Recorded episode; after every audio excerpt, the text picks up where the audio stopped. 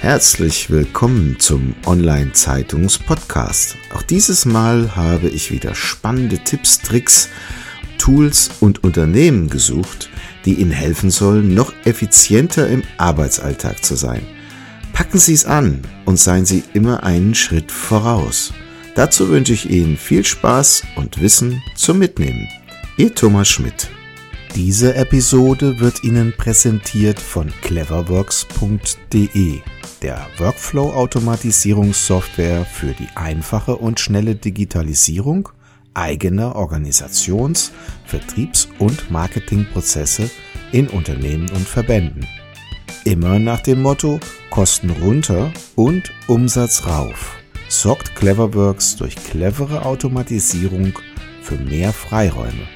Rufen Sie uns an und vereinbaren Sie eine kostenfreie Online-Vorführung unter plus 49 661 410 91600.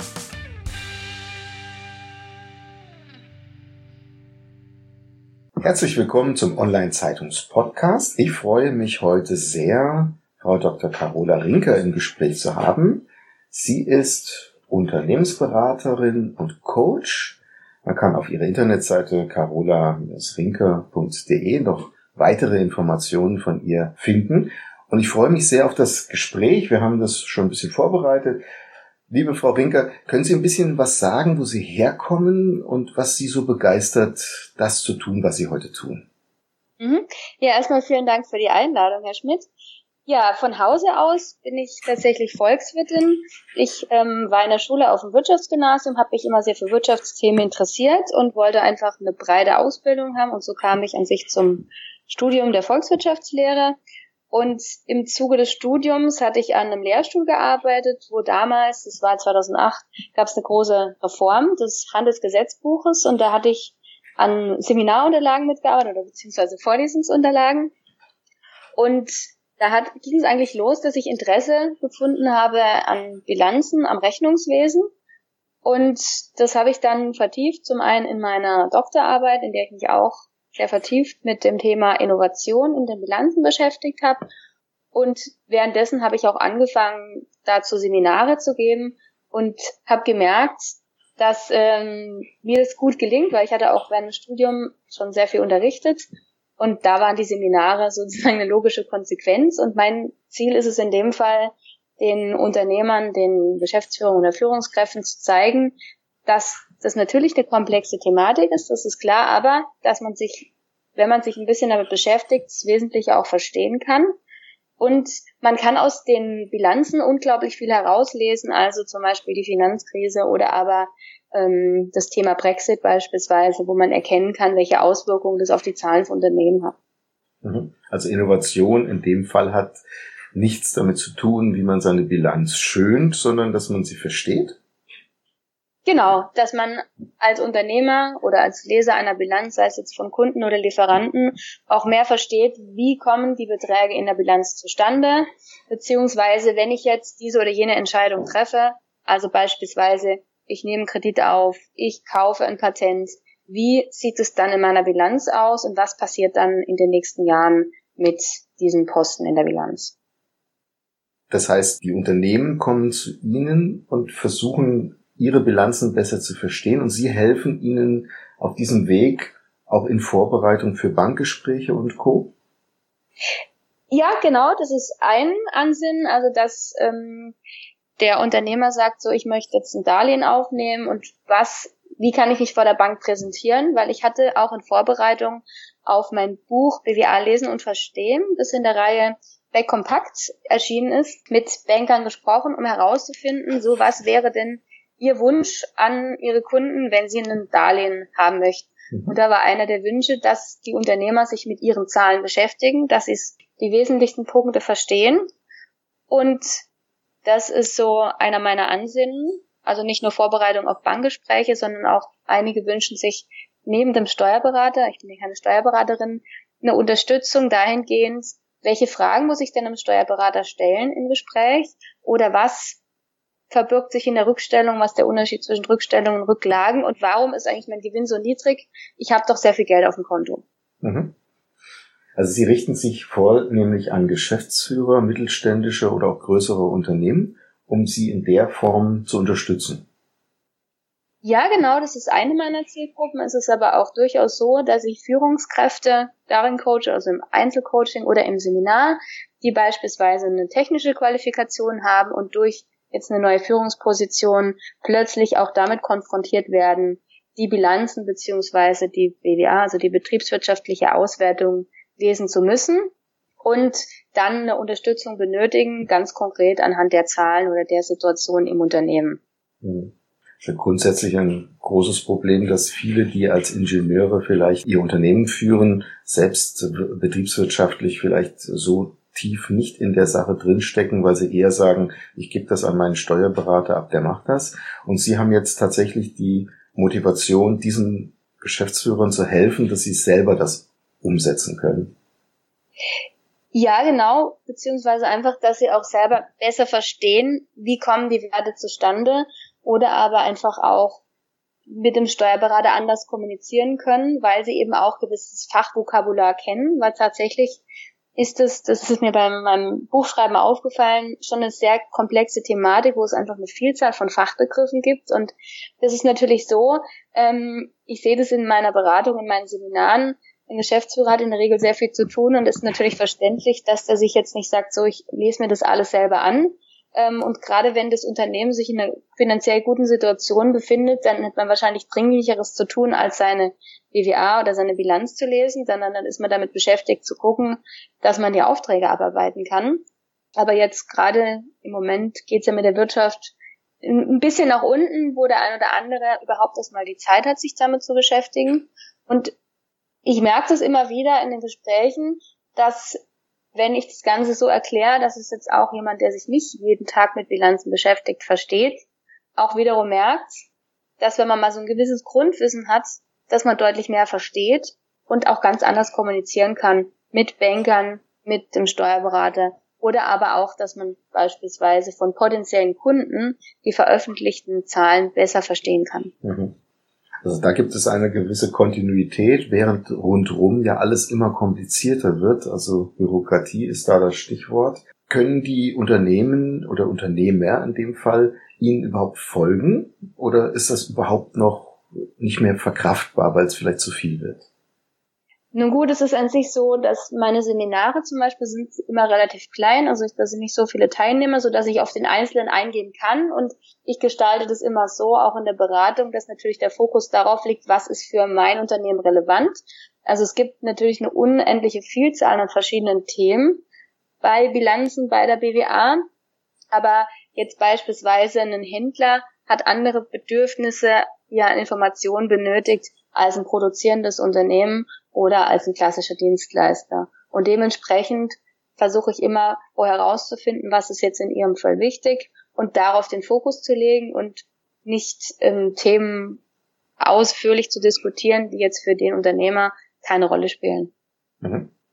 Jetzt habe ich Ihre Internetseite entnommen. Sie sind ja sehr vielfältig rund um die Beratungsthemen unterwegs. Also Sie haben einen eigenen YouTube-Kanal, Sie sind Buchautorin, Bloggerin, geben Sie Seminare und auch sind Sie als Unternehmensberaterin unterwegs.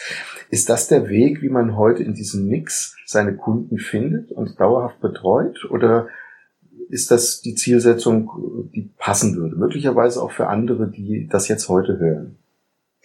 Ja, es ist so, durch die verschiedenen Tätigkeiten habe ich zum einen Synergieeffekte, zum anderen ist es natürlich so, dass ich in meinen Seminaren beispielsweise darauf aufmerksam werde, dass irgendwo Themen nicht richtig verstanden werden oder Themen eine besondere Rolle spielen, die man aufgreifen muss. Also jetzt zum Beispiel gerade aktuell das Thema, jetzt entwickeln wir in unserem Unternehmen eine eigene App. Wie erfasse ich denn jetzt das in meiner Bilanz? Mhm. So, wie sieht es denn aus? Und da gibt es tatsächlich eine Wahlmöglichkeit wie man das machen kann. Und dann die Frage, ja, wenn ich mich jetzt für Variante 1 entscheide, wie sieht's dann aus oder was passiert bei Variante 2? Ähm, genau. Können wir da mal ein praktisches Beispiel sagen? Die App vielleicht, die man entwickelt? Also ist es an sich so, bei dem Thema App-Entwicklung, wenn man das selbst macht im Unternehmen, muss man differenzieren zwischen dem Bereich Forschung und Entwicklung. Und das ist in der Tat ein relativ komplexes Feld, weil also einfach gesagt ist Forschung die Suche nach neuen Erkenntnissen und Entwicklung ist die Anwendung. Wenn es jetzt aber ganz konkret um die Erfassung der Kosten bei der App-Entwicklung geht, muss man einsortieren, welche meiner Kosten, die ich habe, würde ich den Bereich Entwicklung und welche den Bereich der Forschung einsortieren. Mhm. Und es ist so, dass alles, was in den Bereich der Forschung fällt, muss ich zwingend in dem Jahr, in dem die Kosten anfallen, gewinnmindert als Aufwand in die Gewinn- und Verlustrechnung erfassen. Mhm. Da gibt's keine Wahlmöglichkeiten. Aber die Kosten, die auf den Bereich der Entwicklung fallen, da habe ich die Wahlmöglichkeit zu sagen, ja, das ist ein Vermögensgegenstand, der hier entsteht, von dem ich irgendwann der Zukunft mehrere Jahre profitieren werde. Und deswegen möchte ich den in der Bilanz ansetzen. Ja, das gehört zum langfristigen Vermögen und damit zum Anlagevermögen. Und den möchte, das möchte ich ausweisen. Ich kann aber auch sagen, nein, das möchte ich nicht in meiner Bilanz ausweisen im Vermögen und kann dann auch die Kosten, die auf den Bereich der Entwicklung entfallen, direkt in dem Jahr, in dem sie anfallen, als Aufwand erfassen. Und mhm. hier haben wir jetzt praktisch eine Wahlmöglichkeit zwischen, erfasse ich die Kosten für die Entwicklung in der Bilanz oder gehe ich direkt in die Gewinn- und Verlustrechnung. Und je nachdem, welche der beiden Möglichkeiten ich ähm, aussuche, ist es so, dass mein Gewinn dadurch beeinflusst wird zum Beispiel. Aber was nicht beeinflusst wird, ist das Thema Liquidität. Ja, und das ist einer der Themen, die ich auch immer wieder erkläre. Gewinn und Liquidität, das sind zwei Schuhe. Also sprich, es kann sein, dass der Gewinn beeinflusst wird, die Liquidität nicht oder umgekehrt. Und wenn ich jetzt im Beispiel der Erfassung der Entwicklungskosten bei dem Thema App nochmal zurückgehe, ist es eben so, dass bei der Entwicklungskosten, also wenn ich die Entwicklungskosten im Vermögen ausweise, hat es nur Auswirkungen auf meinen Gewinn, nicht aber auf meine Liquidität, weil ich ja genau das Geld, was ich bezahlen muss, unabhängig davon bezahle, wie ich das jetzt, welche, welches Wahlrecht ich da oder wie ich das Wahlrecht ausübe vielmehr. Mhm. Zum Thema Liquiditätsplanung. Da unterstützen Sie ja auch die Unternehmen, dass sie vernünftig ihre Liquidität planen. Wie gehen Sie da vor? Ja, es ist tatsächlich oft so, dass viele Unternehmer eigentlich denken, ich lese meine Bilanz, ich lese meine BWA, das ist ausreichend. Und wenn ich dann Zahlen anfordere für meine Analyse und sage, haben Sie mir Ihre Liquiditätsplanung, dann kommt oft die Frage, nein, was ist das? Und ich würde jedem Unternehmer empfehlen, eine Liquiditätsplanung zu machen. Was heißt das ganz konkret? Das heißt konkret, dass ich vereinfacht gesagt mir anschaue, also wenn man es jetzt überblicksartig macht, was fließt jeden Monat an Geld raus und was fließt rein. Also man kann sich das vorstellen anhand einer, einer Badewanne, ja, ich sage immer eine Liquiditätsbadewanne. Also man macht oben den Hahn auf, da fließt Wasser rein. Und das ist im Prinzip das Geld, was in mein Unternehmen fließt. Und unten, wenn ich das Wasser ablasse, das ist dann das Geld, was aus meinem Unternehmen abfließt. Und diese Darstellung dessen, was werde ich in Zukunft erwarten, also zum Beispiel Steuervorauszahlung, die ich ja nicht jeden Monat leisten muss als Unternehmer, die zu berücksichtigen, um dann zu sehen, okay, im nächsten Monat muss ich jetzt wieder eine höhere Voraus oder muss ich eine Vorauszahlung leisten dass ich entsprechend das Geld auf meinem Konto verfügbar habe.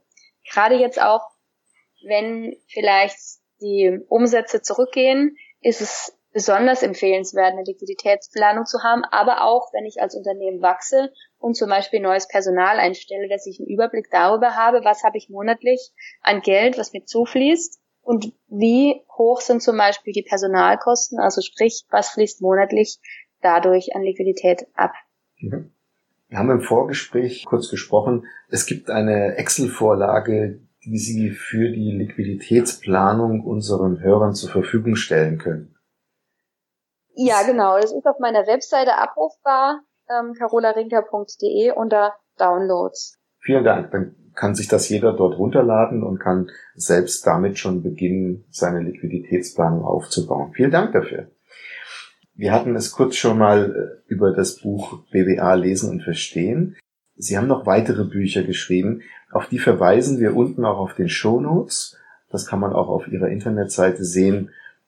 Also Sie sind ziemlich intensiv in diesem Schwerpunktthema BWA, Wertrelevanz, Forschungs- und Entwicklungskosten, also alles rund um das Thema kaufmännische Zahlen und Daten, Fakten, Bilanzen und dergleichen. Also mein neuestes Buch, das ist das Thema BWA lesen und verstehen, äh, was sich gezielt wirklich an Unternehmer, Führungskräfte und Selbstständige richtet, die einfach Begriffe rund um die BWA mal kurz nachschlagen möchten. Das Buch ist relativ kompakt und klein, also das heißt, kann man auch immer mal mitnehmen, um vor dem Bankgespräch nochmal kurz reinzuschauen, was war nochmal eine Bestandsveränderung oder aber wie ist nochmal der Aufbau der kurzfristigen Erfolgsrechnung, einer der Bestandteile der BWA. Ja, das Buch ist an sich aus einer Idee entstanden, dass ich eine Anfrage bekommen habe von einem Seminarteilnehmer, von einem Seminar Bilanzen lesen und verstehen, ob ich denn auch was zum Thema BWA anbieten könnte. Mhm. dann hatte ich geguckt, was gibt's denn da an Literatur, was ich den Teilnehmern des Seminars empfehlen könnte. Und da ist mir aufgefallen, es gibt tatsächlich wenig bis gar nichts, also zum damaligen Zeitpunkt. Und dann kam die Idee für das Buchprojekt und dann habe ich Kontakt aufgenommen zu Beck Verlag, der eben diese Reihe Beck Kompakt hat, wo einfach zu verschiedenen Themen ähm, Bücher veröffentlicht werden, um das kurz und prägnant rüberzubringen, ohne jetzt so in die Tiefe zu gehen, dass jemand, der wenig Zeit hat, ähm, sich damit nicht beschäftigen kann. Ja. Frau Winker, Sie sind ja auch aktiv bei YouTube, wie ich sehen konnte. Welche Zielsetzung verbinden Sie mit diesem YouTube-Kanal? Hm? Ja, der YouTube-Kanal ist relativ neu, also es sind gar nicht noch, noch nicht so viele Videos veröffentlicht. Es ging mir im Prinzip darum, die BWA, also das ist jetzt mal die erste Reihe, die ich gestartet habe, in kleinen Häppchen zur Verfügung zu stellen, um den Unternehmern, Selbstständigen und Führungskräften zu zeigen, dass das Thema zum einen eine gewisse Bedeutung hat, aber dass man es auch in kleinen Häppchen verdauen kann, um eben auf einzelne Themen aufmerksam zu machen, weil ich doch auch gemerkt habe, es geht mir auch selber so, dass man manchmal nicht so, wenn man den ganzen Tag liest, auch mal gerne so ein kleines Video hat, ähm, wo einem was erklärt wird und sich, sich ein bisschen zurücklehnen kann und das nicht immer ähm, nur geschrieben wird. Deswegen kam ich auf die Idee zu den Videos und durch die Rückmeldung, die ich erhalten habe, habe ich merkt, dass es ganz gut angenommen wird von den Zuschauern. Vielen Dank. Frau Winker, wir sind schon am Ende unseres kurzen Interviews. Vielen Dank erstmal. Vielleicht eine letzte Frage. Gibt es denn irgendwelche Bücher, die Sie im Laufe Ihrer Zeit als Unternehmerin begleitet haben, wo Sie sagen, da würde ich gerne darauf aufmerksam machen oder die Sie einem Unternehmer mit an die Hand geben wollen? Also generell würde ich mal sagen, wenn man sich in ein Thema einlesen will, ohne jetzt wirklich tatsächlich ein dickes Fachbuch zu haben, bietet sich vom Beck Verlag die Reihe Beck Kompakt an oder von Haufe Verlag der Haufe Taschenguides. Da gibt es zu allen möglichen Themen einen kurzen Überblick und am Ende immer Literaturhinweise, wenn man sich noch mit einzelnen Themen tiefer beschäftigen möchte. Also da geht es jetzt nicht nur um das Thema BWA lesen, sondern auch Bilanzen lesen, Bilanzanalyse und Kennzahlen beispielsweise. Prima. Vielen Dank. Okay. Das war's schon wieder. Vielen Dank, dass Sie dieses Mal mit dabei waren. Wir haben noch einen besonderen Service für Sie. Unter online-zeitung.de slash podcast-service können Sie sich zum Subskriptionsservice anmelden. Sie werden dann vor allen anderen informiert, sobald ein neuer Podcast aus dem Unternehmensbereich erscheint, der für Sie wichtig ist. So verpassen Sie keine Folge mehr. Auch freuen wir uns, wenn Sie unseren Podcast bei iTunes, Spotify oder anderen Plattformen abonnieren. Danke, dass Sie dabei sind.